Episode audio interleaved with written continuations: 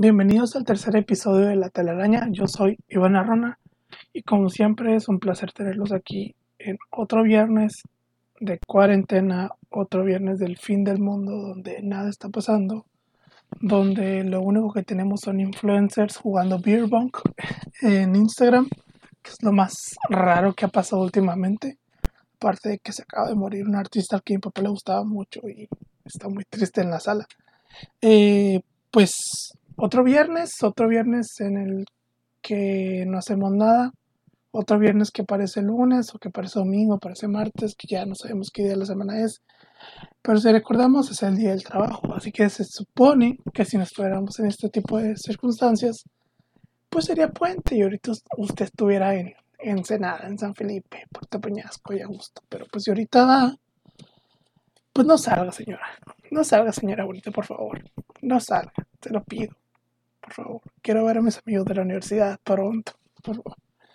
Bueno, la película que le voy a hablar de hoy es Get Out, o mejor conocida en Latinoamérica como Huye.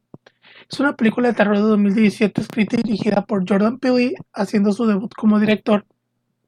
La película está pronunciada por Daniel Makula, protagonista, mejor conocido como el protagonista del capítulo de Black Mirror, 15 millones de créditos. Este personaje afroamericano que está encerrado como en un lugar donde tienes que pagar con créditos para ver cosas, hacer cosas.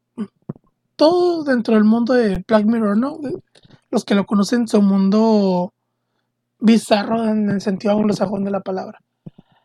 Catherine King, mejor conocida o no tan desgraciadamente tan conocida como la mamá de Percy Jackson en las películas muy malas de Percy Jackson.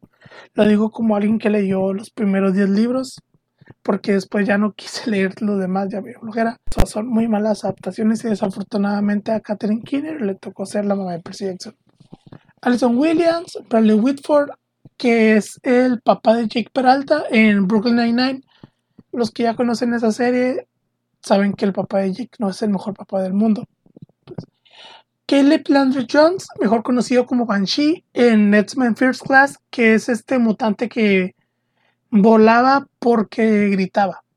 Y más bien no volaba, sino se deslizaba. El, el güerito. Lil Rel Hovery y Kate Stanfield. ¿De qué va la película? Yo no soy tan fan de las películas de terror genéricas.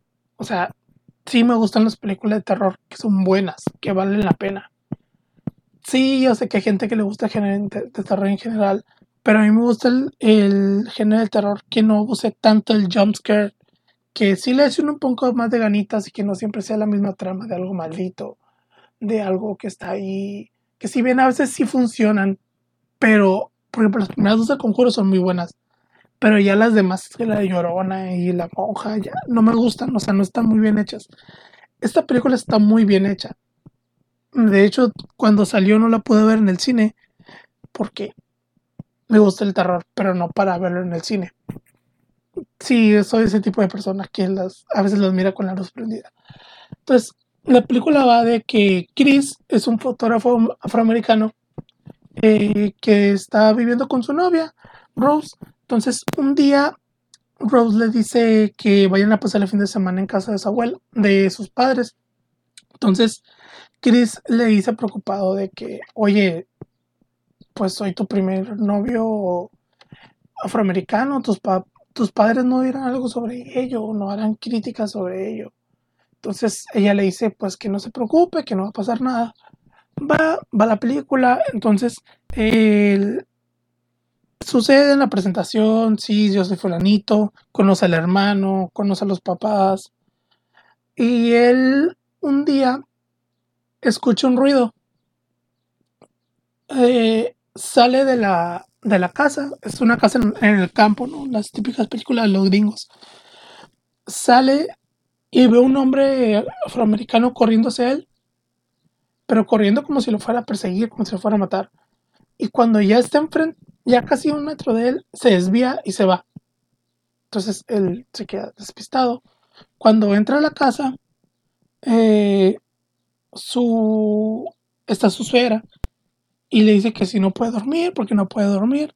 Entonces él le dice que pues que había escuchado algo y miró a, a un hombre negro correr que si no lo conocía y dijo que le parecía extraño, que no había nadie a esas horas de la noche. Entonces se sientan los dos frente a frente en su salita y ella está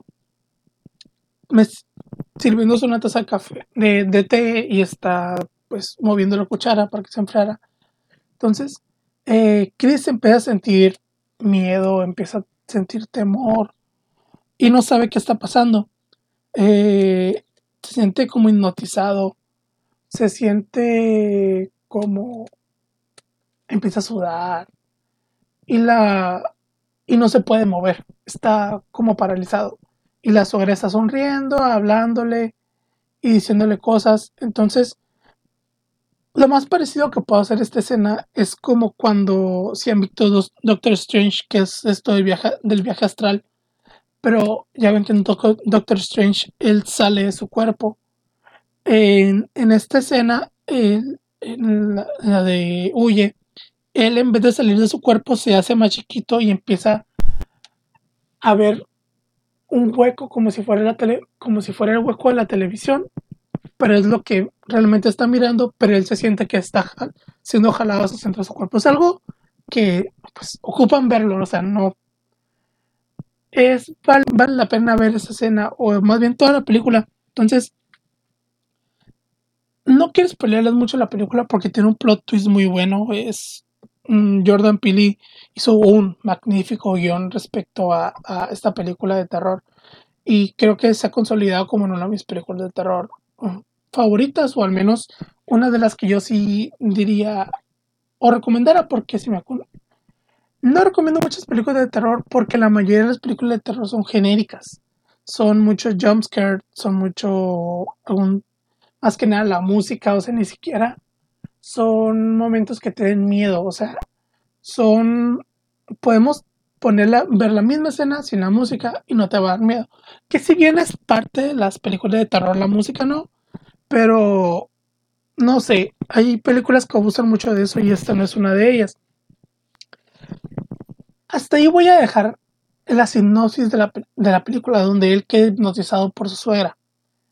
No voy a decir nada más porque créanme que es una trama bastante interesante y mm, sinceramente me sentiría mal al spoilerles un final tan bueno, o al menos que a mí me pareció muy bueno, un plot twist muy bueno, un plot twist digno de Oscar, como más adelante lo comentaré, que para mí valió la pena. Esa película cuando yo recién salió no la no ni siquiera la descargué porque no sé por qué no me llamaba la atención miraba el póster y no.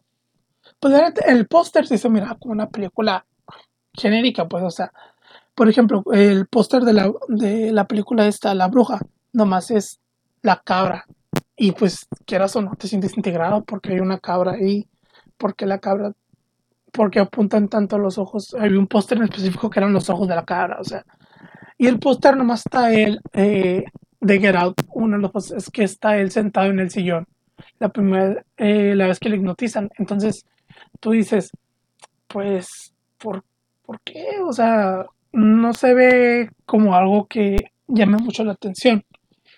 Digo, caí en ese, en esa, en ese prejuicio respecto a la película, que sinceramente me siento mal por haberlo hecho porque la otra día la miré en Netflix. Eh, porque ahorita estoy recomendando puras películas que, o series que estén en Netflix para esto de la cuarentena. Entonces, eh, me, gustó mucho la película, es muy buena. El mejor amigo del, protagonista, que es un policía, se roba la película, es ese... Es como el bufón de la película, por así decirlo, porque también la película mezcla comedia y, y terror, que es más de terror, pero mezcla comedia y terror, que hace un buen manejo, los cambios son, no son tan drásticos, el humor encaja bien, no se ve muy forzado. No sé, las actuaciones son muy buenas, la acción es muy buena, está muy bien hecha, muy bien dirigida, la iluminación. Eh, no sé, es una película que sinceramente recomiendo bastante. El otro día mi amiga, una amiga me pidió que le recomendara una película y sé que es fan de las películas de terror. Y le pregunté que si ya había visto esta película y me dijo que no. Entonces se la recomendé y me dijo que, que le había gustado mucho, que sí le dio mucho miedo el, ya pues el plot twist ¿no? de la película. Entonces pues me parece que sí, cada quien tiene sus gustos, ¿no? Pero siento que sí tenemos que educar. Entiendo que a veces, incluido yo, miremos películas que nomás por entretener, ¿no? Pero también no debemos aceptar que todo lo que de terror que se hace es bueno, o sea, no todo, no toda película llena de jumpscares la hace una buena película de terror. Pero bueno, eso va conforme al criterio de cada persona. Pues, entonces, ahora les daré unos datos sobre la película. Es la primera vez que su director, Jordan Peele, incursiona en el género de terror. Él antes escribía un, un programa de comedia llamado... ¿Cómo se llama? Perdón. Se me fue el nombre. Es un programa bastante popular en Estados Unidos. No llegó a México, como la mayoría de las buenas producciones de Estados Unidos no llegan a México o las hacen un refrito. Junto con Kenal, Kenal Keegan, que es una. Era el conductor de un programa que salía en. en era en el Animal Planet, que eran los animales más chistosos del mundo o algo así. Entonces, él, este director hacía pura, pura comedia, entonces, pues es un cambio drástico de escribir pura comedia, escribir algo de terror, o sea, no es como que la nada, no es como alguien que puede hacer eh, haga algún drama y luego haga un, un no sé, un, una película de terror a un musical. O sea, son mundos completamente diferentes, aunque el director lo considera que son géneros similares por la manera en que tienes que atraer, atraer la atención siempre del espectador. Pero, pues la perspectiva de cada quien, ¿no? yo sí los considero que son bastante diferentes. Y para hacer su primer debut en, el género de terror es, muy bueno. Él también tiene una película posterior llamada Oz, que es una fue mi segunda mejor película favorita de, del 2019, una maravilla también de terror. El director se está consagrando como uno de los mejores directores de terror de, del gen, de, de la, bueno, no en la década pasada, sino en la actualidad, junto con James Wan, el director de las dos primeras del Conjuro. Eh, la película también toca el tema del racismo, aunque no es un... Y él dijo que lo siento muy personal la película, pero no es una película autobiográfica. O sea, no, no está relatando una película o una historia que él haya sufrido. O sea, simplemente es por mera experiencia. La inspiración para la película fue una película llamada Step for Wipes de 1975, que trata de una mujer que se muda junto con su esposo y su hijo a un pueblo donde todas las mujeres van siempre arregladas y sonrientes. Igual, es una película de terror. No la, no la he visto, para que les miento dicen que es muy buena. Y si consideramos que el escritor se inspiró en esta película eh, para hacer esta joyita que es Get Out, pues sí hay que echarle un ojo a esta película en, algún momento que tengamos. La fotografía principal, o sea, la grabación principal de la película solo duró 23 días, que fue más o menos el periodo de febrero del 2016, si no mal recuerdo.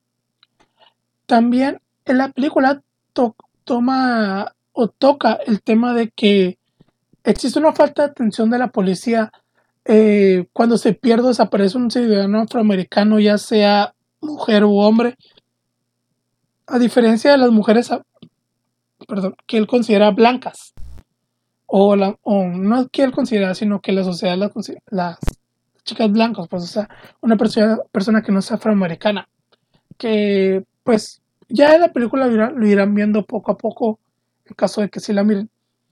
Eh, la película tiene el 98% de aprobación en Rotten Tomatoes, que vuelvo a repetir, es que el 98% de los críticos la tienen buena aprobación, no que Rotten Tomatoes como crítico le dé una aprobación del 98%. La película tuvo cuatro nominaciones a los premios Oscar, Mejor película, mejor director, mejor guion original y mejor actor, de la cual únicamente ganó mejor guion original. Que creo que es una de las pocas películas de terror que ha ganado uh, mejor guion original, porque es muy, muy, muy, muy raro. Es la primera película en ocho años en ser nominada a, mejor película. La última fue Distrito, Distrito 9 en el 2009. Jordan Peele, el director, se convirtió en el tercer director nominado en ser mejor película, mejor guion y mejor dirección en su debut como director. Warren, Warren Beatty, Warren Beat y James L. Fueron los primeros en ser nominados. También se convirtió en la primera persona afroamericana en ganar a mejor guion original. Ok, eh, hablando de tecnología, ya lo verán en la película. Hoy les voy a hablar de la compañía una compañía bastante popular que todos nos hemos visto involucrados con ella. En una, y es de las que están compitiendo ahorita por ser, por ser punta del, en tecnología, que es Samsung. Sí, esa compañía creada por coreanos que todos tenemos, todos tuvimos al menos una grabadora, una videocasetera, una televisión, un celular Samsung en algún punto de nuestras vidas. O nuestra abuelita o alguien, estamos familiarizados con la marca pero nunca, siempre pensamos que Samsung lo hemos visualizado como electrónicos, o sea, nunca lo hemos mirado de otra forma. Que si bien en la actualidad es a lo que principalmente se, se dedica, pero les voy a contar su historia. Creada de un Corea del Sur el 1 de marzo de 1938 por Lee Boon. Chul. Esta empresa empezó como una compañía de importación, exportación y de importación y exportación de productos perecederos. En ese momento se llamaba Samsung Sao, creo que lo pronuncié bien, que en coreano significa tres estrellas. Y en su primer logo de Samsung eran tres estrellas. O sea, no decía Samsung como ahora dice, sino eran tres estrellas. Posteriormente, eh, esta compañía empezó a producir comida y bebidas alcohólicas. En 1947 se movió a las oficinas de Seúl, donde aún se encuentran, que es la capital de Corea. Durante la guerra de, las de Corea huyó de Seúl para establecerse por un tiempo en Busan. Después de la guerra, la empresa se convirtió en clave para levantar la economía del país. El 1 de noviembre de 1969 fundaron en Suwon la final más famosa de la compañía, Samsung Electronics, la que ya todos conocemos, ya todos somos estamos familiarizados con ella. En 1974 se crean dos, filiales más, Samsung Heavy Industries, uno que era respecto a la construcción naval, a la construcción naval, que es una de las mayores firmas de construcción naval del mundo, y Samsung Petrochemical, como dice su nombre, la petroquímica. En 1987 el fundador Lee Boon Chul, Chul, sí, espero que lo haya pronunciado bien, si no las K-Poppers me van a venir a matar. Fallece y su tercer hijo, Lee Kun-hee, tomó el control de la compañía. Durante los 90, la compañía se dividió en cuatro grupos, cada uno tomando nombres diferentes, quedando Samsung, o sea, solamente el corporativo Samsung, con el apartado de electrónica, construcciones y astilleros. En 1994 intentaron hacer automóviles. Sin embargo, esto no funcionó tan bien y la compañía le vendió a Renault el 36% de las acciones de, esta división de automóviles que todavía se fabrican, solo que se venden en Corea, excepción que en Chile sí se venden autos Samsung, cosa que es pues, bastante peculiar respecto a, a los autos Samsung.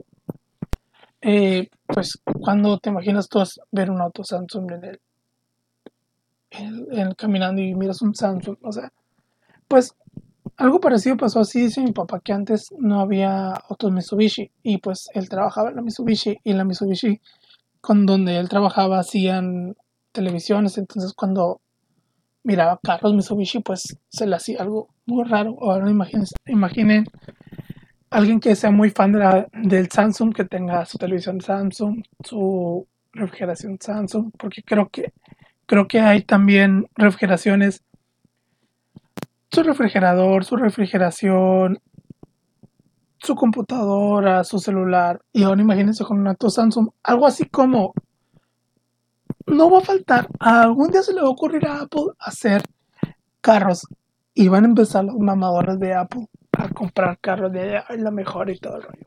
Pero pues, así funciona. En la actualidad, Samsung es la compañía más grande de electrónica. Sí, es más grande que Apple, quieran o no, lo dicen las estadísticas. En 1912 le ganó a Nokia como el mayor fabricante de telefonía móvil. Entonces, ¿por qué Nokia tenía este título desde 1998? Y pues, últimamente ha sido más conocido por la pelea en, la industria con, con Apple y los sucesos de su famoso Galaxy Note 7 que te explotaban en el bolsillo o en la cara. Y las mamás te mandaban mensajes así como que los, no sé, los celulares explotaban y luego tu mamá preocupada compartiendo la noticia en WhatsApp y junto, con un junto con un meme de piolín y pues ese tipo de cuestiones. Yo estoy familiarizado con la marca Samsung, me gusta, la consumo, de hecho mi Blu-ray es marca Samsung, que yo tengo una historia muy chistosa con mi Blu-ray. Eh, a mí me acababan de pagar el primer mes de beca en la universidad. Entonces, lo que hice fue ir, porque estaba, ir a Herrera porque yo había ahorrado, o más bien quería el dinero para comprarme un, un Blu-ray, porque el DVD portátil de la casa casi no funcionaba, el DVD lo habíamos tirado, entonces pues a mí me gusta tener las películas en físico y yo quise comprar un, un Blu-ray, pero pues costaban como 1500 pesos. Entonces, pues con lo que me da mi papá y lo de los camiones, pues tardaba mucho, no lo juntaba porque se me juntaba el cumpleaños y tenía que desembolsar el dinero para comprar el regalo de mi amigo, de mi amiga. Entonces, me pagan la primera vez en, en la universidad. Y lo primero que hago es jalarme una horrera a comprar un Blu-ray porque ahí es donde lo había mirado más barato, el, el el no sencillo sencillo, sino uno mediano, no sé, tampoco me iba a comprar un home theater para un cuarto que no tiene el espacio para, para un home theater. Entonces, llego, agarro mi Blu-ray, eh, agarro una película que miré que era el, era el libro de la selva, que es mi película favorita de Disney, y unos platos porque yo le quería comprar platos a mi abuela, no sé por qué, quise comprar platos. Entonces, cuando llego yo a la, a la caja, pago, pago con tarjeta porque es donde me depositaron la beca. Me cobra el muchacho, etcétera, etcétera, y me dice, ¿qué es esto? Y le digo, es un Blu-ray. Y pues no supo de qué le estaba hablando, no le tomé importancia y lo checó. Lo pasó, oye, no me fijé en la pantalla y dije, sí, aquí está la tarjeta, etcétera, etcétera. Fui, pagué, me subí en el carro con mis papás, llegué a la casa y cuando me fijo, el Blu-ray no me había costado 1500 pesos, me había costado 300 pesos. Sí, mi Blu-ray me salió 300 pesos. ¿Por qué? Porque en la caja venían tres etiquetas diferentes. O sea, no sé si han visto cuando han comprado electrónicos en Lorera o en la Walmart en vez del, del código o del código de barras que viene en la caja, le ponen ahí su propio código de barras con el precio en el que le van a poner. Entonces, había tres códigos de barra, dos eran de Blu-ray y uno, por alguna extraña razón, tenía un código de. Mm, ¿De qué era? De, una, de un soporte para televisión. Entonces, pues sinceramente yo no me fijé, no es que me aproveche de ellos, yo no me fijé, pues tú no te fijas en las etiquetas, tú miras el producto y sabes que está ahí, o sea, no te vas a fijar en el, oh, fíjate que tiene una estampilla que no es. No, o sea, seamos sinceros, nadie se fija, nadie se fija en eso. Entonces, llego, miré el ticket y me cobraron 300 pesos y en el ticket dice, eh, decía soporte para televisión, 300 pesos y venía el plato y la película. Y yo de.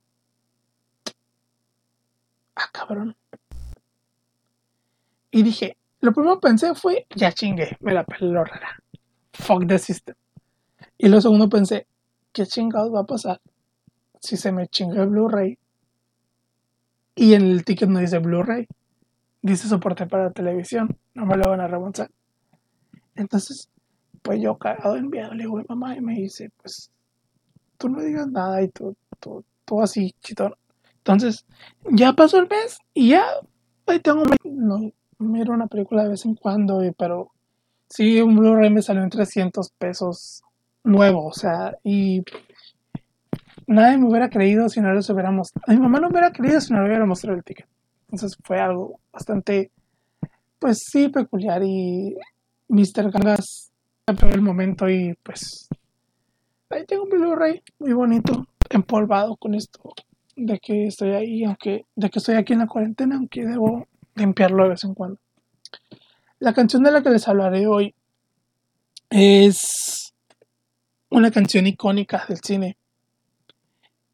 A diferencia de las otras que les, les he comentado que son canciones que sí van adentro, pero es una canción que casi todo el mundo conoce. Eh, para una película que no todo el mundo ha visto, que es The Eye of the Tiger, The Survivor. Posiblemente una de las mejores canciones para hacer ejercicio que existen en la historia. Esta canción es una canción escrita por Frankie Sullivan y Jim Patrick, baterista y tecladista respectivamente de la banda Survivor. Eh, eh, salió en 1982, conocida, conocida por ser parte de la saga Rocky. En específico, salió en la película de Rocky 3. Esta canción fue compuesta especialmente para la película, a diferencia de otras canciones que sí ya existían antes de la película y nomás las incluyen en, el soundtrack. Todo esto porque el director protagonista, Sylvester Stallone, le dijo a la banda que le grabaran una canción, ya porque Queen, sí, la banda de Freddie Mercury, eh, esa banda que todos recordamos por grandes canciones como Bohemian Rhapsody, Killer Queen, no le quiso soltar eh, los derechos a Sylvester Stallone de Another One by the Dust, que admitámoslo, o sea, es una canción bastante buena y para pelear es muy buena. Irónico porque no la prestó para una saga como Rocky, pero sí la prestó para Iron Man 2, que, que mirémoslo bien, Iron Man 2 no es tan buena. Es más buena que Iron Man 3, pero no es tan buena. O sea, es como que me, es como el término medio. Entonces, Sylvester Stallone le dice a la banda que le haga una canción y le hacen esta grandiosa canción que todos al menos una vez le hemos utilizado para hacer ejercicio o para así imaginarnos una secuencia de, de entrenamiento, de que nos podemos ir mamados o que vamos a hacer algo bien chingón. La versión de la película, si la vuelven a escuchar o vuelven a ver la película, tiene rugidos de tigre cuando dice of the tiger. Y suena como así medio raro. Pero esto no viene en la versión del álbum de la, de, la banda. Pues porque más que nada ese rugido eran más como efectos de sonido para que como que le diera un poco más de impulso a la, película, ¿no? En 1982 fue el número uno de las listas de Billboard durante seis semanas. Fue nominada Mejor Canción Original, la única nominación que se llevó Rocky 3, también fue nominada a la canción del año en los Grammys del 83. Se ha visto involucrada en varias demandas ya que varios candidatos republicanos de Estados Unidos la han utilizado en sus campañas y la banda nunca les dio permiso. A veces se han ido a corte, a veces se han ido a, arreglos conciliatorios, pero no pasa, no pasa mucho. O sea, mm, creo, lo que investigué, uno sí llegó a mm, una solución de que le pagara 25 mil dólares por haber usado la canción en una de sus campañas. La canción ese mismo año, en 1982, fue certificada con un disco de platino por vender 2 millones de vinilos. Que miremoslos, o sea, los vinilos, ahorita todos podemos conseguir una canción, nos metemos al Spotify, a Apple Music, a YouTube, y ya la tenemos en menos de que 10 segundos. Antes era, tenías que ir a tu tienda de vinilos, para el vinilo y decirle, oye, a un amigo, ya están viniendo el vinilo de esta canción. Porque antes, al igual que ahorita los artistas sacan singles, por, o sea, que nomás suben una canción al, al, Spotify o al Apple Music, antes nomás venían en vinilos, o sea, una canción para un vinilo, para un CD. Entonces, pues vender dos millones de vinilos no se dice nada fácil. Digo, entiendo que es en sus tiempos. Fue. Era lo común no vender vinilos, pero dos millones de vinilos, pues no cualquier canción lo, lo ha logrado. ¿no? O sea, creo que ni siquiera un artista mediano en México lo, ha logrado, a menos que seas muy, muy popular, como Luis Miguel, José José, Emanuel en su momento, pero dos millones de vinilos no se dice nada fácil. Y sí, se tiene la creencia de que es la canción de entrenamiento de Rocky, pero si eres fan de la saga y realmente has visto al menos una vez todas las películas, sabes que esto no es mentira. Más bien, sabes que esto es mentira. La canción de Rocky para entrenar, excepto en la cuarta, es Gonna Fly Now, que es una composición para la película, no una canción como tal. Esta, esta, esta, si bien recuerdan la película, esta película, a diferencia de Gonna Fly Now, que sale en, en los montajes de entrenamiento, sale al inicio de la película. Porque si recordamos, la película inicia cuando se acaba la 2, donde eh, Rocky al fin le gana a Apollo Creed. Entonces, cuando finalmente le gana y se empiezan los, pues no como los créditos iniciales, sino empieza Rocky 3.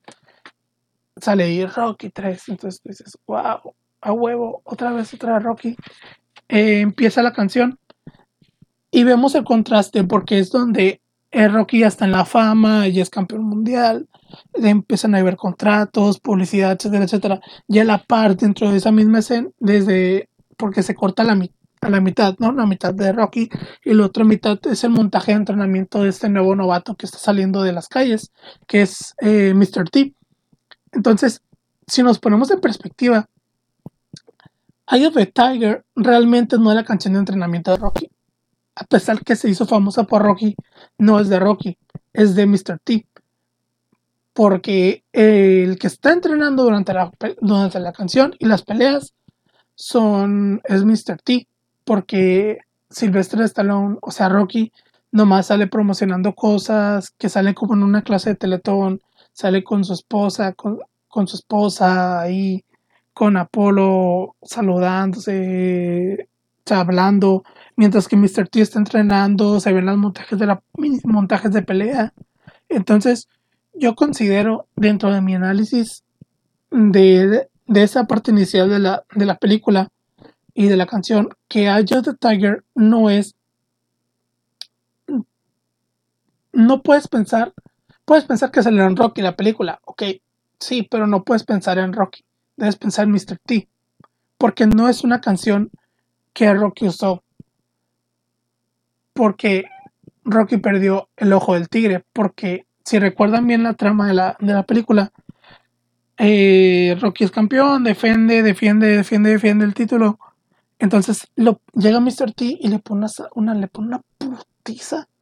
Entonces pierde el ojo del tigre y Apolo lo entrena y le dice que se enfoque otra vez, que tiene que enfocarse en la pelea y nada de como de, cosas como comerciales, ese tipo de cuestiones.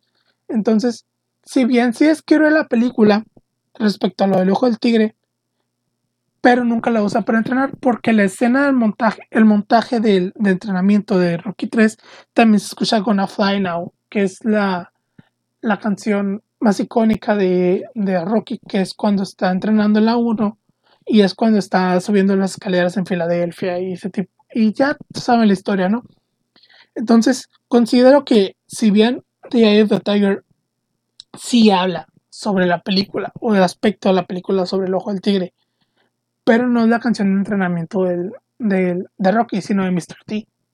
Entonces, a la próxima que la escuchen, imagínense entrenando como Mr. T, no como Rocky.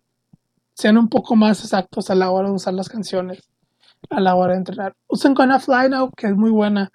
O también escuchen el. Creo que.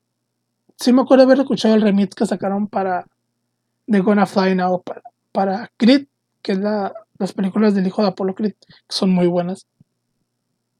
Usen esas, o sea, pero no usen Eye of the Tiger para decir que son Rocky, porque no lo son.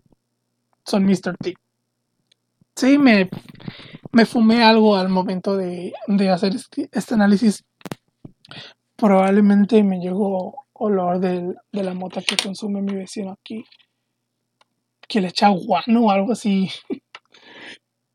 No sé si se le debe echar un guano a la marihuana o cuestiones así medio raras. Pero sí, ese es. Considero que así se debería ser utilizada la canción de Eye of Tiger.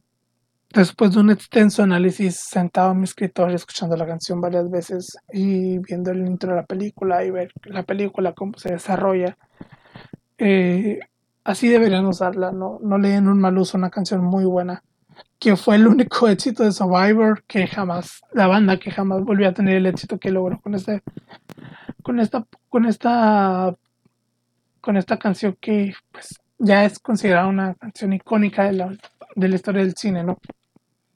Pues hasta aquí son los temas de hoy. No sé si alguien me escuche o quiera hacer la recomendación de que hable de una película o que quiera que vea una película y que busque datos curiosos o, o algún tema que le gustaría que hablar. Si bien ya tengo planeado ciertas películas o cosas de las que quiero hablar, me gustaría saber si en caso de que tenga alguien que escuche y le guste el podcast, a pesar de que es un podcast muy pobre y con bajo presupuesto y con una licenciatura que aún no se termina, porque hashtag coronavirus, le guste y haga recomendaciones, digo, se está abierto a, a críticas constructivas, a, a que den, aporten ideas. Eh, consideré meter una sección como de noticias, pero ahorita no hay mucho que decir, o sea, no hay nada interesante en parte del coronavirus, que es algo que no quiero mencionar mucho en este podcast, porque es para distraernos, es para olvidar los tristes momentos que estamos pasando en estos meses. Por mi parte sería todo. Sonó como si fuera exposición de, de escuela.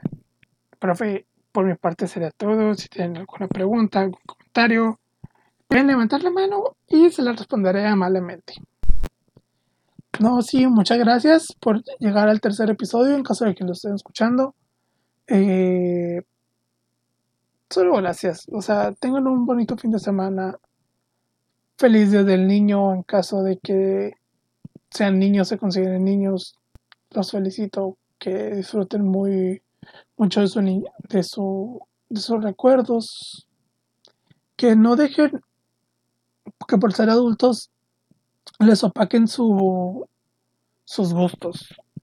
O sea, sí, tengo 21 años y soy fan a morir del hombre araña. Entiendo que hay un límite, ¿no? Pero también como hay gente fan del Roma y gente fan del fútbol, por ejemplo de las Chivas o de la América, y a ellos no se les critica. Sí hay que tener siempre en cuenta el niño que tenemos dentro a la hora de hacer ciertas cuestiones y saber si a veces el niño que llevamos dentro realmente no se siente feliz o se sintiera feliz respecto a lo que hacemos ahorita o si piensas que, que has perdido o que te volviste demasiado serio hay algo ahí que a lo mejor en el fondo de ti está esperando que lo busques otra vez. No sean unas personas cuadradas. A menos que les guste ser unas personas cuadradas. Que válido. Pero no sean unas personas cuadradas porque la sociedad lo pide. Porque considero que el, el mundo no está, está suficientemente lleno de, personas cuadradas. Creo que debemos ver un poco más o voltear a ver al niño que tenemos dentro y hablar con él o más bien intentar pensar como él, disfrutar los pequeños momentos que disfrutamos de niños. O sea, yo disfruto ver de caricaturas para niños. Me entretengo mucho, pero también hago su análisis, o sea, hago su, análisis como una persona que ya sabe un poco más de animación, eh, la paleta de colores, ese tipo de cuestiones. Y hay, sí, hay caricaturas que no son buenas, pero son para niños. Y entiendo por qué son así. Y hay otras caricaturas que no son tanto tan, tan para niños. O sea, clasificaciones doble A. Pero las disfruto. Veo pataventuras. El otro día. Bueno, no el otro día, ya hace como un mes y medio. Vi que mi maestro de una clase llegó con un case de pataventuras y se me hizo muy raro porque es muy poco común que un adulto tenga un case no serio. O sea, ves, un adulto y tienes un y ves un case gris, negro o algo no llamativo. Entonces lo miré con el con el case de Pataventuras y me pareció muy tierno, me pareció curioso. Algo que a lo mejor el, de niño le gustaba mucho Pataventuras y le gustó mucho este reboot que hicieron y lo mira y lo disfruta. Entonces considero que no dejemos morir completamente ese niño que, que tengamos dentro, independientemente si tu carrera te, te dice que sea serio, que esté un estereotipo como los abogados que tenemos ser serios y ese tipo de cuestiones. Pues esto es todo por este episodio de hoy. Espero que lo hayan disfrutado, que les haya sacado una risa o hayan aprendido algo respecto a la película, al, al, tema de Samsung o de la canción que a lo mejor no sabían bien el contexto de por qué se puso esa canción ahí, o a lo mejor no me habían escuchado y sabían que era Rocky, pero no sabían qué parte salía, porque si bien el podcast lo hice para no hacer tarea, también lo hice para compartir el conocimiento general. O sea, cosas completamente inútiles que no te van a servir en tu vida, pero que te ayudan a, a desestresarse. O sea, lo, lo, lo conoces, a lo mejor te sirve alguna plática para conquistar a una persona. Empiezas una plática y le oye, ¿sabías que la canción de Tiger no salió en, no era el entrenamiento de Rocky o no sé? De, a lo mejor en algún momento les funciona para algo, ¿no? Algún juego de maratón, ¿no? De trivia pero ese es el fin del podcast, darle con, a la gente un conocimiento general respecto a un tema no popular o popular, pero que la gente no indaga en eso, para que se desestrese, o sea, a veces vivimos tan sobrecargados de nuestra carrera, o sea, sí, amo mi carrera, amo lo que hago, pero a veces también pienso y digo, quiero hacer esto una hora muy de corona en serie, leer un libro que no sea de leyes o de física o de ingeniería o de leyes del suelo o, el estado del suelo para los ingenieros civiles. Eh, algo que también te aporte culturalmente a tu mente. Algo que tú digas, wow, aprender algo nuevo hoy. Que si bien siempre aprendemos cosas nuevas hoy, no, pero eh, a veces el aprender algo nuevo no necesariamente significa que lo busques tú, sino que pudo haber llegado por parte de alguien más, algún comentario. Entonces, pues es el fin último del podcast, que compartirles un poco el conocimiento general, que si bien yo no lo tengo, porque también voy descubriendo cosas al investigar los temas que escojo para este podcast. Entonces, sí considero que es algo bueno que la gente comparte el conocimiento por más tonto que sea o de cosas que tú digas, ah, eso es inútil, ¿de qué te sirve? Pues para hacer plática, para distraernos un poco. Perdón, de la situación. Perdón, es que el atún me cayó mal. es todo por, este, por esta semana. Me despido de ustedes, diciéndoles que tengan un bonito fin de semana y nos vemos el próximo viernes.